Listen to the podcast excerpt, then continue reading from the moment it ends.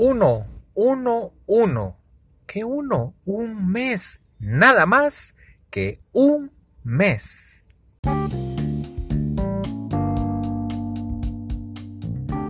Hola, ¿qué tal están? Bienvenidas y bienvenidos a Puente Levadizo. Estamos en una semana más en este podcast eh, creado en Anchor, que es difundido en Spotify y en otros sitios de alojamiento de podcast. ¿Qué tal estás? Soy Juan Carlos Ramírez y es un gusto para mí poder acompañarla o acompañarlo. ¿Cómo va avanzando noviembre? Yo le decía un mes porque fíjense ustedes que estamos en martes, martes. Eh, martes 24 de noviembre y lo que ocurre es que dentro de un mes será pues Nochebuena Navidad es 25 para no irnos ahí con la finta de las fechas y la publicidad y todos esos asuntos. A ver, le hago un ejercicio mental. Imaginémonos que es 24 de diciembre ya y son, no sé, entre 6 y 7 de la noche. ¿Qué está haciendo usted a esa hora? Un 24 de diciembre, ¿qué hace comúnmente? Yo me recuerdo que hace mucho, mucho, mucho tiempo, eh, cuando era niño, por ahí había algún atrevimiento de poder salir en la tarde, noche, y eh, nos juntábamos con, con ah, la gran, unos, pues los cuates, ¿verdad? Usted no de la cuadra, porque en mi cuadra solo habían luciérnagas, conejos, arañas y de todas esas cosas. Llegaban ahí, se tomaban la molestia eh, pues bueno, ese, grupo era bien interesante. Solo imagínense ustedes. Bueno, los apodos creo que fueron saliendo después. El institucional que era de ceviche, porque es decir, le decían así de casi que desde que lo conocí. Celso no tenía apodo. Eh, pues al menos no, no era llamado así de esa manera. Eh, Armando por ahí evolucionó a otro, por apodo me refiero, no a otro Armando, ¿verdad? Eh, el Chicken, que era alguien que se llamaba igual que yo, Juan Carlos, solo que de apellido Recinos. Eh, y, pues bueno, por ahí nos juntábamos, llegaban a la casa. El truco era ir a hacer el rondín porque pues quién no iba a tener misericordia de unos patojos ahí que tenían cara de deme ponche. Y entonces nos juntábamos, pasábamos por ahí a hacer el rondín eh, con nuestra bolsa de cohetes a la cintura, eh, así de, atrevidos y, y, por ahí es que se iba haciendo la bulla, no tan tarde porque si estaba uno patojo pues tampoco es que pudiera andar tan tarde, aunque eran otras épocas, ¿verdad usted? Pero eh, luego era de cumplir con, lo de la misa en la casa, esperar la medianoche y ahí se iba el, asunto de la Nochebuena. ¿Qué hace usted? ¿Qué hace hoy ahora? Pues, pues, de pronto yo le puedo hablar de mis últimas navidades que han incluido trabajo a esa hora, así que no hay mucho que decir. Eh, pero ¿qué hace? ¿Qué hace? ¿Cómo, ¿Cómo lleva usted después de las 6 de la tarde? Pues no sé cómo lleva usted ese, ese día 24 de diciembre. Pero no estamos todavía en ese día, estamos en 24 de noviembre. Por eso le decía uno, estamos a uno, a un mes.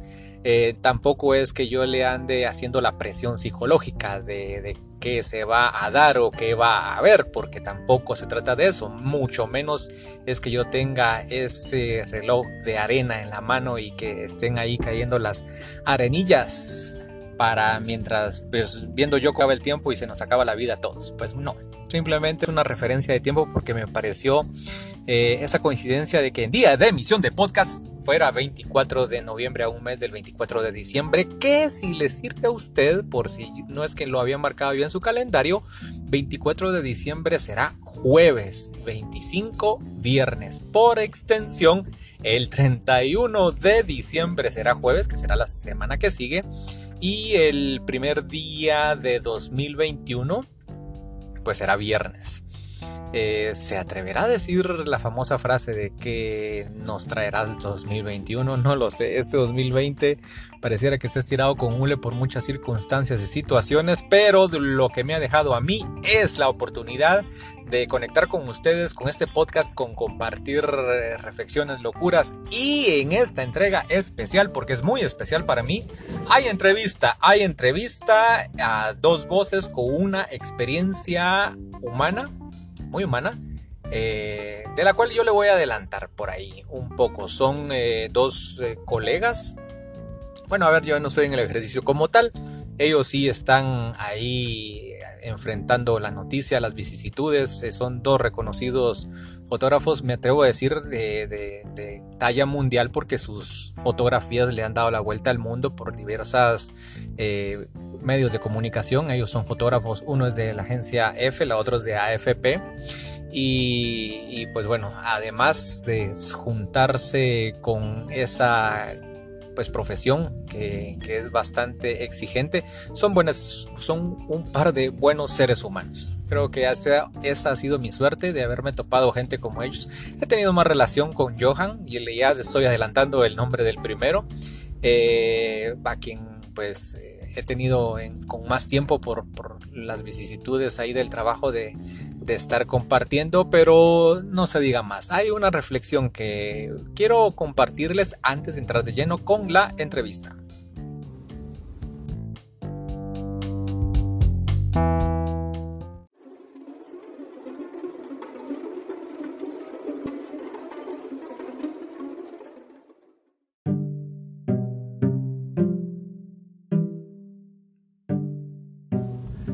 Y la reflexión va en sintonía con algo de lo que se va a tocar en la entrevista. Esta semana pues ocurrieron muchas cosas a todos nosotros, en lo individual, en lo colectivo, en el país se tuvo pues una jornada eh, como ya hacía pues algunos meses o por no decirle sí tal vez algunos meses añitos con meses que no se tenía. Al menos eh, con, todo lo que ocurrió hablo de, este el incendio en, una parte del Congreso del edificio del Congreso de la República pues ya hacía buen rato que, no ocurrió. Bueno ahí no recuerdo algún antecedente lo cierto es que ocurrió de todo. Aquí no es que haya pasado agua debajo del río, sino que hubo mucho fuego por todos lados.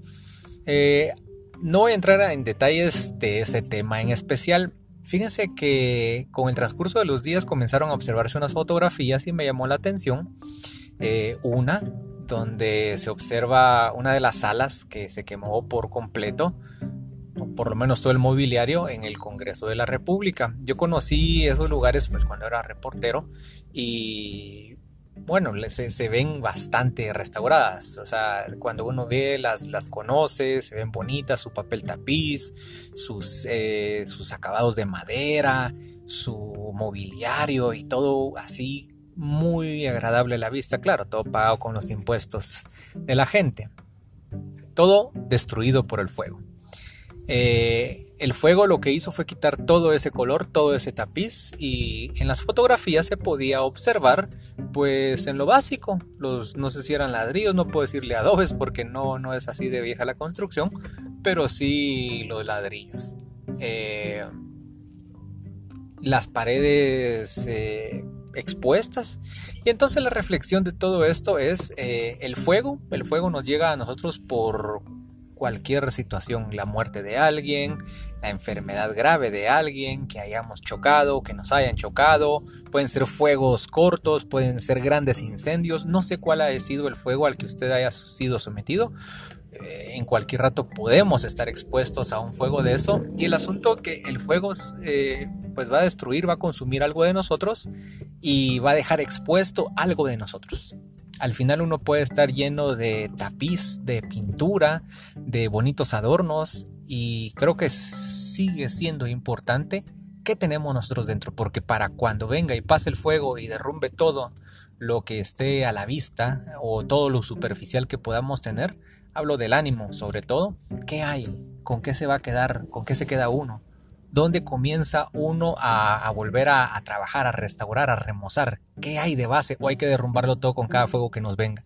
Yo no sé cómo sea el grado de, de las pruebas duras que le hayan tocado a usted en la vida, pero creo que la reflexión va en ese sentido, en poder pensar realmente qué tenemos, cuál es nuestra base, para que cuando venga el fuego o termine de pasar este fuego que puede ser la misma pandemia, pues saber qué es lo que va a haber para poder reconstruirnos.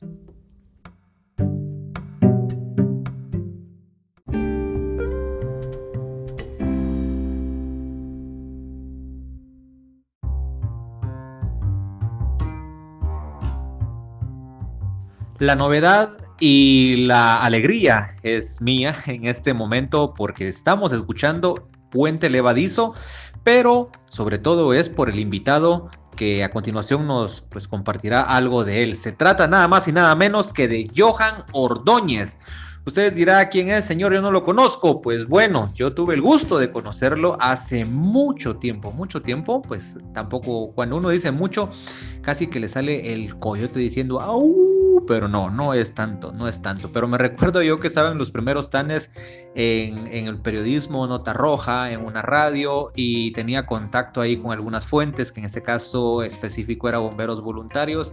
Siempre hay un grupo de profesionales que además de, de toda la técnica, de paramédicos y, de apagafuegos, pues hay quienes son comunicadores o están en ciernes en eso.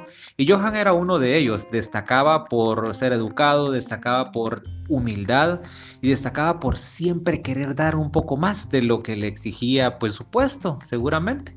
El asunto de todo eso es de que ha transcurrido mucho tiempo, mucha agua pasó en el río de su vida y ahora es nada más y nada menos que pues eh, el fotógrafo de la agencia eh, AFP, la agencia de noticia de la ¿Cómo es? Eh, Associated France Press o algo así, no sé, o agencia, no sé, yo soy malo para esos asuntos. La cosa es que la AFP es una de las agencias de referencia a nivel mundial para coberturas internacionales de cualquier eh, tipo de evento deportivo y en este caso lo político o, o cosas como las que ocurrieron el fin de semana. Johan Ordóñez destacó por su trabajo, yo vi unas fotografías que le dieron la vuelta al mundo en diferentes medios de comunicación, además de los nacionales pero él como tal destacó como una historia aparte, porque otro colega que trabaja para otra de las agencias, si no estoy mal, para F, hablo de Esteban Viva, pues lo captó en un momento. Hay un video por ahí que ha circulado de, una mujer en que, prácticamente que casi que, quedó en medio, casi arrollada por los policías antimotines en una de estas situaciones que se dieron en el Congreso el sábado. Y, la mujer cayó y el tumulto todavía estaba ahí y se ve, yo no había identificado en el primer video que era Johan que se vio que una persona que estaba tomando fotografías como pudo, eh, la tomó, la levantó y, prácticamente la evacuó para salvarla del peligro. Ella, pues, Nancy, eh, ella escribió en Twitter que no solo le agradece una ni dos, sino que tres veces por ese gesto humano que tuvo hacia con ella y hasta después en esta fotografía de Esteban Viva se logró observar que es nada menos que Johan Ordóñez quien tuvo ese gesto humano. Entonces, Johan, además de darte la bienvenida aquí a puente levadizo, pues queremos escuchar cómo fue ese momento, qué, cuál es la idea que tenés de, qué es lo que recordás, pues eh, eh, eso que te tocó vivir. Eh, no sé si ya habías pasado por una experiencia similar, porque uno pasa tantas cosas en una época de pronto que no había tanta disponibilidad de capturar esos momentos, pero ahora sí, una fotografía, pues en esta microhistoria de todas las historias que se dieron, tiene como protagonista. ¿Qué nos puedes contar acerca de esto? Gracias, eh, Juan Carlos, por la invitación y por el, por el espacio que, me estás brindando para pues, comentar un poquito de, esta experiencia que, se dio el sábado pasado. Eh, sí, también reconozco, ya, ya han pasado varios años de, desde que nos conocimos, eh, cuando laboraba en Bomberos Voluntarios como vocero de la institución. Eh, actualmente, como comentaste, soy corresponsal de la Agencia Francesa de Prensa para Guatemala. Y pues sí, nos, toca hacer diferentes eh, coberturas. Eh, en este caso político, como, fue lo ocurrido el, pasado sábado. Pues te digo, ya sabíamos muy bien de que iba a haber una manifestación eh, pero te soy sincero, no, no pensé que, fuera a trascender de, la forma que, ocurrió. Ya había avisado a, mis jefes del movimiento que, se daba para, para, ese día, tomando en cuenta lo que había pasado unos días, antes, eh, siempre cuando la, policía eh, desalojó a, unos manifestantes que estaban en los alrededores del Congreso. Tomando en cuenta esto, pues eh, nos eh, organizamos el equipo de, AFP en Guatemala, eh, tanto texto, fotografía y, video, y nos hicimos presentes a, en este caso, a la Plaza de la Constitución, donde tenía entendido que iniciaba la, la protesta. Estábamos cubriendo la, misma. Eh, pues muchas, muchas personas estaban haciendo las denuncias eh, en contra de, lo que había ocurrido, en este caso de la decisión del, del presupuesto 2021 y de diferentes acciones que, que habían eh, opacado el mismo, eh, tomando en cuenta las decisiones que habían tomado los diputados. Entonces, todo transcurría con normalidad en ese momento, cuando una de las personas que, que dirigía algunas consignas se informó de que se estaba, habían incendiado el, el Congreso. Entonces, eh, pues inmediatamente me dirigí al, lugar y fue, fue grande mi, sorpresa cuando vi que de las ventanas eh, pues salían llamas. Entonces eh, fue cuando hice las, las, primeras imágenes y también los primeros rushes de video, porque la verdad creo que a todos los que estuvimos ahí me, asombró mucho la, la situación. Entonces, y fue lo, que, lo primero que hice, hacer unas imágenes generales de, del lugar que, se estaba quemando, porque sí, ya el, ya el fuego salía de, las ventanas de la, de la parte eh, de, arriba de, estas y pues ya, ya se, notaba que podía ser algo incontrolable. Al mismo tiempo eh, vi que, se podía ingresar, entonces eh, tomé las, las medidas de precaución necesarias y, y me dirigí a la parte eh, de adentro cuando pues vi, eh, vi, que una de las oficinas pues estaba el fuego ya incontrolable. E hice las imágenes, hice otras tomas de video más y en ese momento eh, también seguía haciendo tomas generales del, lugar para documentar, que ese es el, trabajo que nos toca a nosotros en esta clase de, situaciones, documentar lo que sucede para posteriormente eh, darlo a conocer a, nuestros clientes y, que sepan eh, los lectores lo que, lo que ocurrió en ese, en ese lugar. Cuando salí, ya cuando tenía a mi consideración las, las imágenes que me iban a servir, pues ya me topé con una sorpresa de que habían todavía los, algunos manifestantes ahí, pero también al fondo eh, se veía al grupo de, de policías antidisturbios. Entonces eh, me quedé ahí haciendo, haciendo imágenes de, las personas que, salían corriendo. Ya los, los policías eh, lanzaron varias eh, bombas lagrimógenas. Entonces continué con mi labor de, documentar el, momento. Pero ya cuando llega el, grupo, el contingente de, la policía del lugar, veo que hay una, hay una mujer que, que ya no logra eh, seguir por la, el caso del, del gas lagrimógeno y, y, la presencia de ese grupo, lamentablemente ya queda en medio. Y bueno, eh, en ese momento también ella es eh, atacada por, por dos, dos agentes antidisturbios. uno de ellos la empuja con, con demasiada fuerza. Eh, ella se va varios, varios pasos hacia atrás, como, como se puede ver en el video.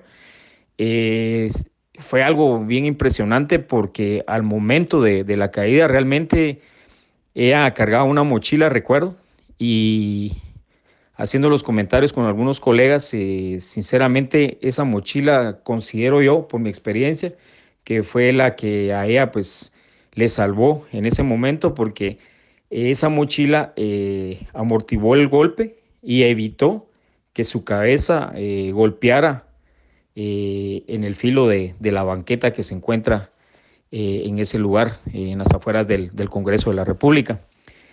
Cuando todo esto pasa, yo, yo me percato que ella queda en algún momento, no, no, encuentra qué hacer, entonces lo primero que me viene a la mente es que va a sufrir un nuevo ataque. Entonces, eh, no dudo en, correr hacia ella en ese momento y pues logro con otra persona que, está a la par, que no, no, no, no la conozco, lo, la logramos eh, levantar y luego pues la sigo llevando para ponerla a salvo de, ese lugar donde se encontraban los, los elementos de la antidisturbios de la policía.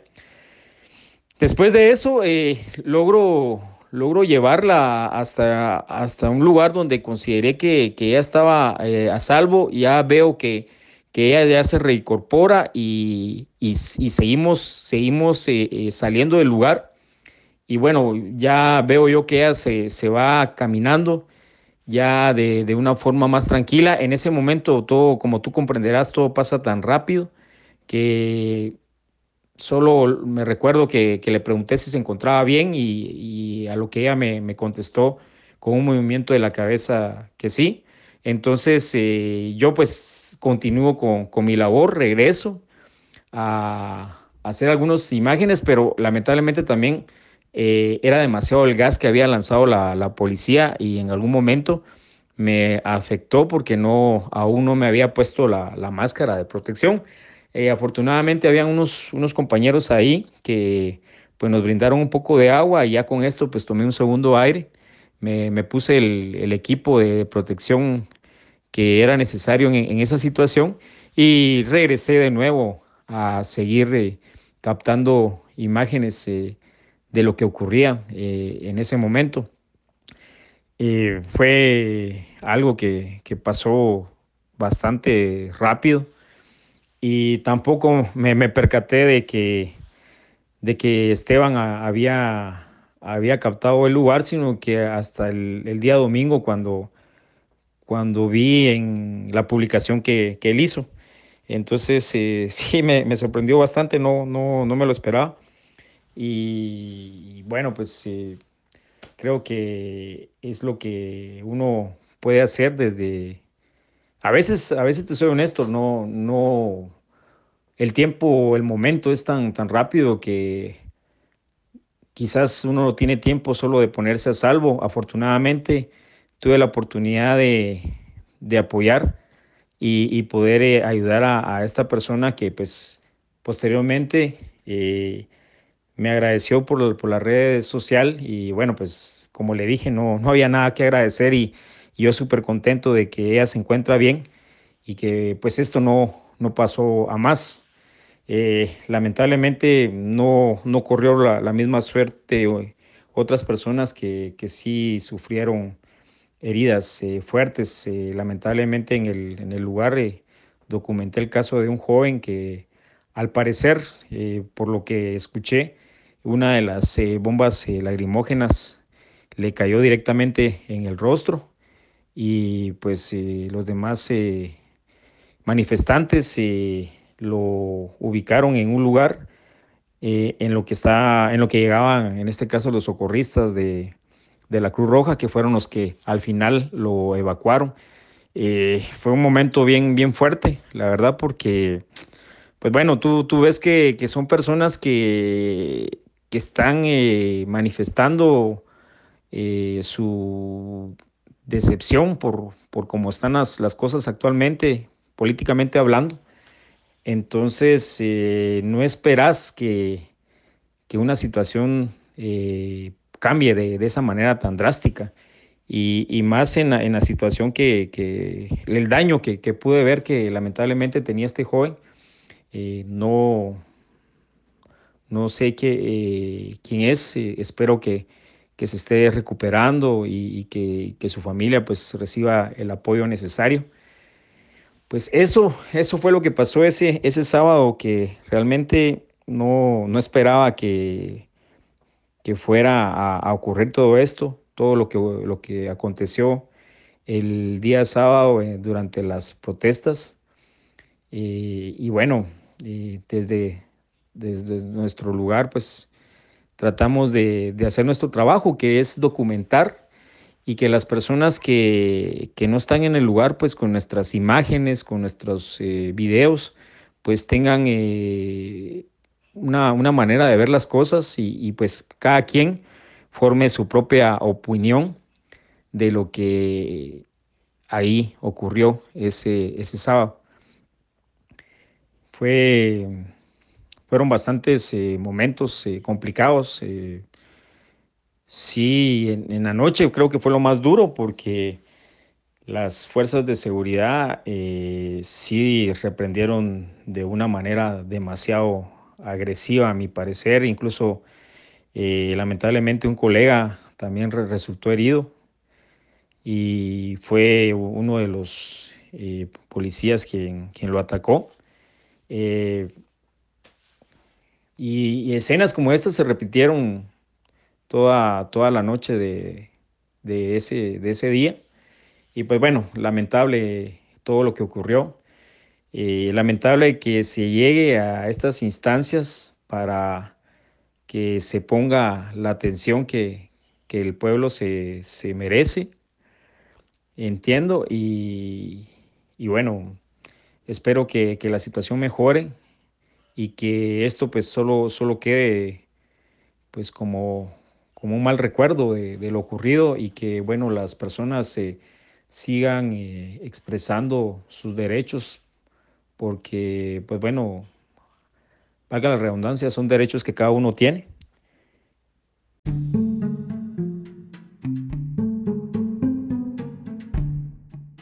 Pocas personas eh, entienden a veces el trabajo al 100% del, del periodista, del fotoperiodista, del reportero. Ahora hay que hacer de todo. Ahora el reportero pues tiene que tomar fotos, video, los expertos en fotografía como Johan pues también tienen que hacer video, eh, hacen las tareas de, reportería. Esta época para un periodista eh, pues tiene, es, mucha, es de mucha exigencia. Entiendo que hay especializados así como ellos, pero, pero la demanda es alta. Pero más allá de la técnica, más allá de manejar todo lo que está en su poder para llevar ese mensaje, pues les digo que no es comprendido porque Imagínense ustedes tener que guardar la cordura en un momento donde tienen que resguardar su vida, pero también eh, eh, pues tomar la fotografía eh, moverse de un lado a otro. Ellos son ciudadanos, eh, están en este país y no están absortos, o sea, no están lejos, no están afuera de todas estas situaciones y aún así tienen que ser éticos manejando un balance.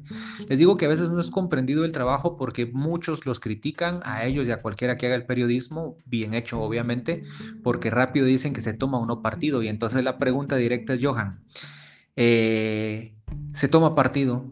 ¿No se toma partido? ¿Qué ocurre? Eh, cómo se debe de tomar desde la profesión, ya sea si se es reportero, si, si, si se es fotógrafo. Hay posibilidad de decantarse por algún lado, por algún bando, cuando uno observa dos bandos muy claros en una cobertura. Y de antemano, pues eh, gracias por haberte tomado el tiempo de compartirnos esas experiencias aquí en Puente Levadizo.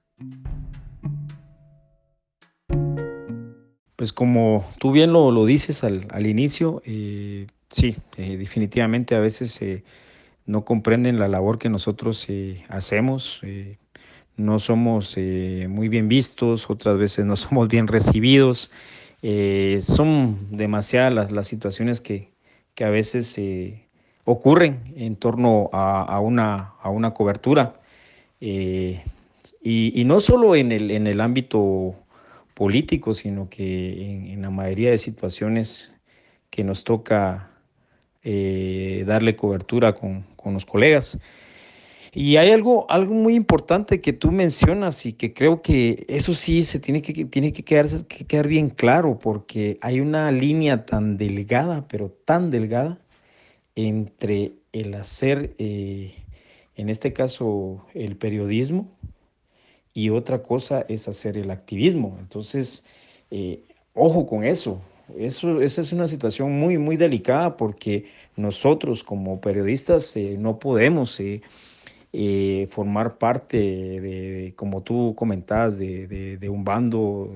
a veces hay dos situaciones y, y por qué situación tomamos nosotros partido. es sencillo, no podemos tomar partido por ninguna de las dos. O sea, nuestra labor es, informar, eh, es eh, que los lectores eh, en sí, con nuestro trabajo de una forma profesional, llevando las versiones de, ambos, de ambas partes, pues sea el lector el que, el que tome la, mejor decisión y que forme directamente la opinión que, él crea que es la correcta o, por la que él pueda inclinarse, pero nosotros eh, no debemos de hacer eso.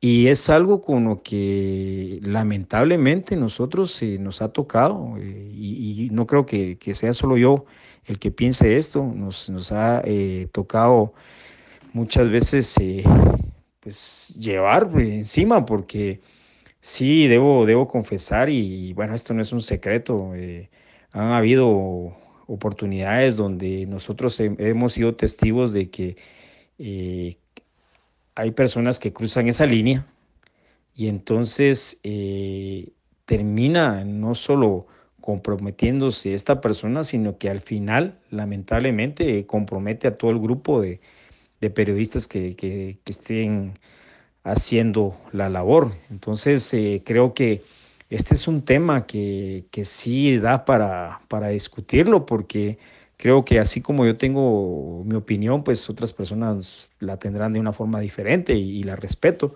pero en lo personal creo que esa línea, como te repito, del periodismo y el activismo, eso nunca se debe cruzar, pues son dos cosas totalmente diferentes y, bueno, eh, no es lo mismo un periodista que es el encargado de, en algunos, algún momento de tener alguna fuente, que, por darte un ejemplo, tribunales, el Congreso, el Palacio, pues son los encargados de informar lo que sucede, lo que acontece. Y una forma totalmente diferente es una persona que es la encargada de comunicación social de una entidad que obviamente pues tiene bien claro eh, la línea de, su trabajo, que obviamente es eh, velar por la imagen de, su institución, pero o de su organización, porque también hay, hay organizaciones que tienen su oficina, de prensa, pues, pero obviamente no, no, se debe confundir, porque la oficina de prensa de ellos es para atender a los medios de comunicación y brindarle la información, pero no se puede... Eh, cruzar esa línea y de, ser activista, eh, pues bueno, querer hacer la, labor de un periodista, porque entonces ahí estamos mal. Y creo que lamentablemente yo lo he percibido y creo que sí está ocurriendo. Y creo que esa sería la, la forma que, que nos puede afectar al gremio en sí, pues, porque al final de, de cuentas nosotros no podemos, eh, como te repito, tomar un bando, pues tenemos que ser, o sea, no, no podemos hacerlo, pues, eh, como profesionales. Entonces, eh, sí, creo que este tema, como te repito, da, da para mucho, da para más, da para hablar de, un sinfín de situaciones. y creo que en las universidades es un tema que, debería de tomarse muy en serio para evitar esta clase de, situaciones. Tú, tú como profesional estoy seguro de que has vivido una situación de estas y, que bueno, no, no es que esté hablando de más, sino que, que pasa, ¿verdad? Entonces, te repito, eh, vuelvo con esto a, decirte que es mi, mi opinión personal y creo que no. O sea, nosotros no podemos hacer eso, no podemos cruzarnos esa línea. Nuestra labor es esa, es de informar eh, a las personas, eh, llevar una, si es una nota de investigación, llevar ambas fuentes, eh, tener una investigación bien documentada y, con esto pues ya dejar que sea el lector después de que nosotros presentamos nuestro trabajo, quien tome y pues que haga su, propia opinión. Y, bueno, lo repito porque creo que, es, es, muy importante esto.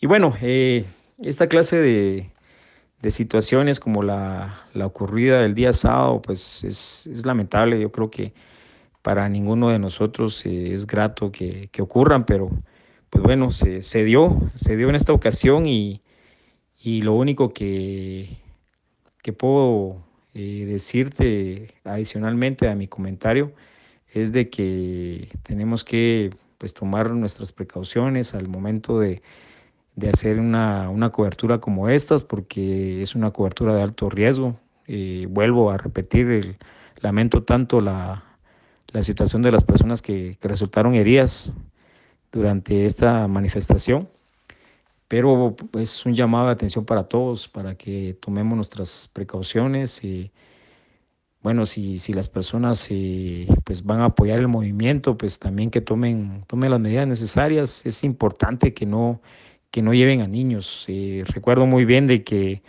en medio de, este enfrentamiento de, de, los policías y los manifestantes, pues encontré a un par de, señoras que llevaban a niños de, de cuatro o cinco años y bueno, creo que es algo muy arriesgado, la verdad. Creo que, que no debería de, hacerse y bueno, aprovecho para llamar eh, a la atención a, esta parte, pues de que podemos eh, o, pueden en este caso eh, expresar su, su, derecho, pero que también es, es valedero tomar las, las medidas necesarias para, para evitar una tragedia, ¿verdad? Es lo que, lo que tengo que comentarte, Juan Carlos, pues y te agradezco de antemano que, que me hayas eh, tomado en cuenta eh, para pues escuchar el, relato de lo, de lo que ocurrido eh, ese día. espero que poder coincidir contigo de, de, nuevo en alguna cobertura y, y, pues bueno, saludarte personalmente y, y bueno, deseándote lo mejor y, y gracias, te repito, por el espacio. Te mando un fuerte abrazo y saludos a todos.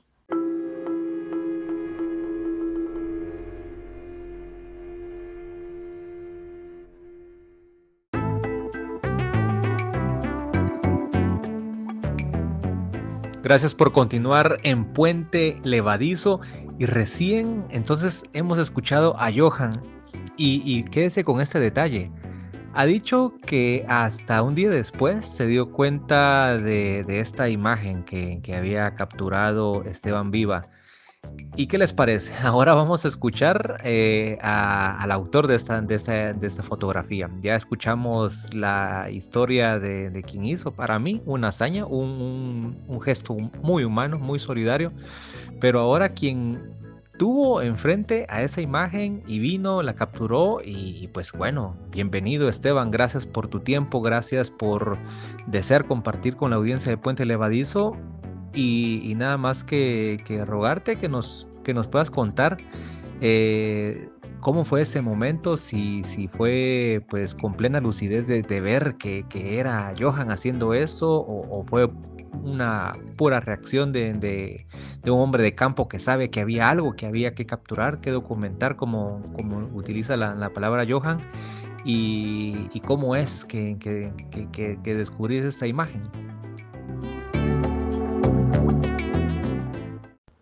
Juan Carlos, ¿qué tal? Saludos ahí a, vos y a todos los que escuchan el podcast. Eh, pues mira, eh, uno que ya lleva unos años eh, en esto ya, ya ha pasado algunos otros eh, momentos difíciles de, manifestaciones y protestas y enfrentamientos con la policía, eh, sabe que todo pasa en un segundo, es todo muy caótico y, y sí, es, de reaccionar en el momento.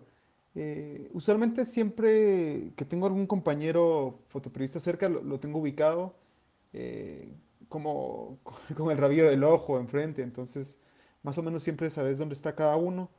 Creo que también eh, algunos nos volvemos compañeros y amigos, o aunque no seamos amigos, en el campo todos, todos somos colegas y, tratamos de, ver que el otro esté bien eh, dentro de lo posible, dentro de todo el, caos. Entonces, eh, sí, cuando, cuando los policías empiezan a caminar, yo me alejo, Johan se queda un poco más, un poco más cerca del, Congreso y yo veo como estos policías antimotines eh, empujan y golpean a, esta mujer. Eh, yo no había visto a Johan, entonces eh, son segundos en los que volteas a la cámara enfrente, volteas a ver tu camino, tratas de protegerte del gas lacrimógeno. Me acuerdo que también fotografié a otro colega, Oliver de Ross, que estaba corriendo por la banqueta, tratando de protegerse del gas. Y sí, por, por un segundo vi a la, a la mujer eh, tirada y después, eh, después vi a Johan levantándola. Fue un segundo, solo reaccioné y, disparé. Mm, pues sí, eh, yo, yo, sé que Johan siempre tiene este, esta actitud de ayuda y, apoyo con la gente, aparte de hacer su trabajo. Eh, creo que él en un gesto muy rápido vio que podía ayudar a, esta mujer y lo hace instintivamente desde siempre. Eh, eh, tiene una vocación de servicio y, ayuda no solo con los colegas, sino con, la gente. Y creo que sí, aparte de Johan, conozco varios colegas que, que lo harían o lo han hecho, simplemente que, que nosotros no somos parte de, de la noticia. eh, y, y realmente no nos gusta, no nos gusta hacerlo, a la mayoría creo yo, porque estamos ahí para, para, para tomar fotografías. Es nuestro rol en, en ese momento, es nuestro trabajo y tenemos que tratar de, de hacerlo de la forma más responsable y, y bien, ¿no? Que, que para eso estamos ahí. Creo que el periodismo es más grande que, que nosotros y, y es una profesión noble que debe hacerse bien. Y quiero creer que ayuda, eh, que, los, que esté bien documentado todo. Eh, te digo, Johan eh, lo fotografió en ese momento, pero lo he visto ayudar muchas veces, muchas más veces a otros compañeros, simplemente que no quedan en fotografía.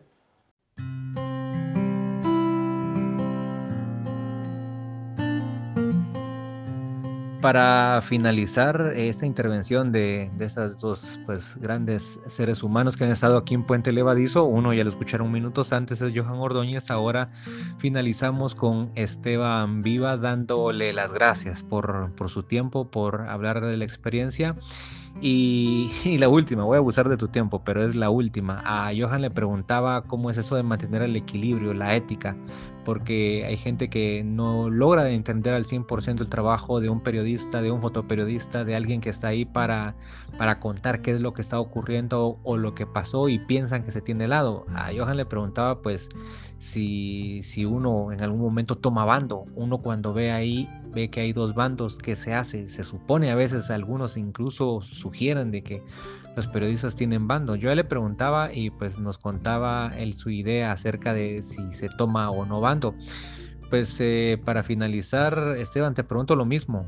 Uno, el, fotoperiodista, el periodista, el fotógrafo, toma bando y, y sí o no, tu respuesta y, y, pues bueno, un abrazo y gracias por estar en Puente Levadizo. Pues, pues, el periodista debería estar del bando de la decencia y el sentido común y la humanidad.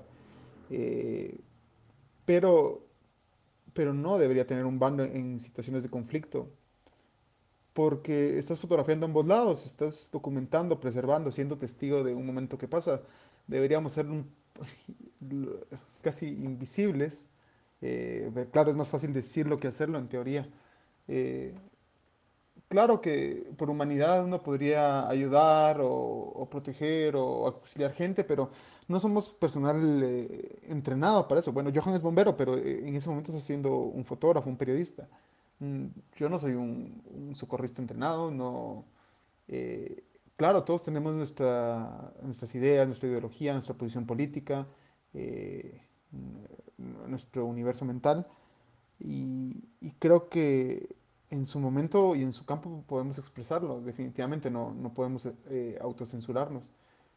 Pero en, en- en momentos así, estás trabajando con las autoridades, es- estás trabajando con los, con los, prote- con los manifestantes, eh, no puedes tener un lado, si tienes que diferenciar un- tu rol entre ser un activista, un socorrista o un periodista. Si quieres ser un activista, pues sé un activista, entrénate, estudia y trabaja en las instituciones adecuadas y, y puedes ayudar. O un socorrista, haz lo mismo, ¿no? Te, te entrenas, eh, estudias eso y lo haces de buena forma, pero no puedes estar haciendo todo porque pones en peligro la cobertura. Al final, como te dije, para mí el periodismo, el periodismo es más grande que, que nosotros mismos, que el individuo y la labor que deberíamos hacer debería estar bien hecha y concentrado en hacerlo bien. Eh, claro, ¿a quién, quién no le duele las injusticias o ver que golpean a alguien?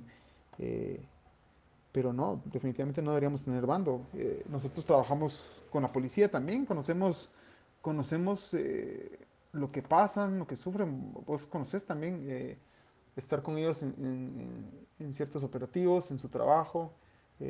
También podemos ser empáticos con, con los manifestantes, de hecho, somos ciudadanos guatemaltecos y sabemos las- los problemas de, que tiene el, el Estado, aunque trabajamos también junto o no junto con el Estado, pero trabajamos eh, en las instituciones, con, con comunicadores, con los eh, funcionarios.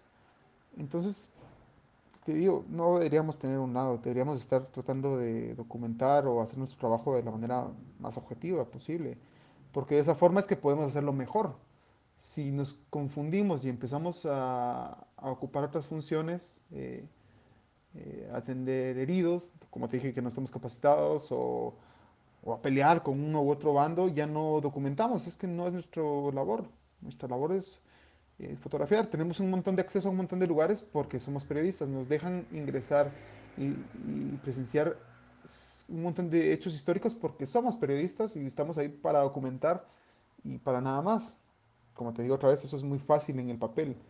Eh, pero idealmente deberíamos ser así, sin bando. O sea, si queremos ir a protestar, pues colgamos la cámara, no trabajamos y obviamente no nos pagan ese día porque también estamos eh, trabajando para pagar las cuentas. Eh, el pan, los frijoles y la comida, pues no trabajamos ese día y vamos a protestar sin carnet de prensa. Es válido, es válido tener tu posición, pero haces una cosa o la otra, porque si te dejan estar, si los policías te respetan para estar en, frente a ellos, casi encima de ellos en sus escudos, es porque saben que eres periodista y estás documentando, no estás para agredirlos, no estás para quemar algo.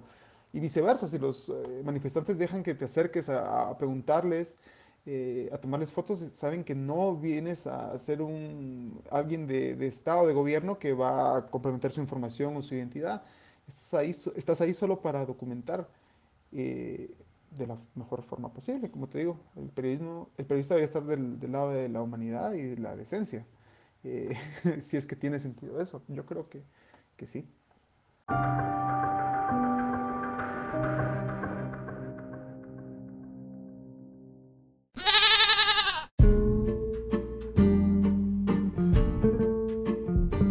Nos vamos, nos vamos, nos vamos. Hasta aquí ha llegado Puente Levadizo. Soy Juan Carlos Ramírez y sigo muy agradecido por el tiempo que usted me regala. Se toma la molestia de, abrir esto que le llega desde Spotify o desde la misma plataforma de Anchor, que recuerde que es una plataforma que usted puede descargar en su teléfono, ahí en el Play Store o si tiene eh, Apple también puede buscar ahí. Anchor se escribe y usted viene, la descarga y hace todas estas esos experimentos auditivos. Grabe lo que le dé la gana. Yo estoy grabando un podcast para acompañarlo y usted puede hacer pues algún otro tipo de programa o hacer otro tipo de darle otra utilidad a Anchor. Eh, pues ya me voy con la esperanza de tener vida y salud para poderles acompañar la próxima semana. Eh, hasta aquí llegó este episodio. Vamos bien avanzaditos en la segunda temporada de Puente Levadizo, les he de decir. ¿Qué tanto se va a extender la segunda? Yo creo que vamos para largo con la segunda. Hablar de una tercera estamos lejitos. Todavía tengo algunos pendientes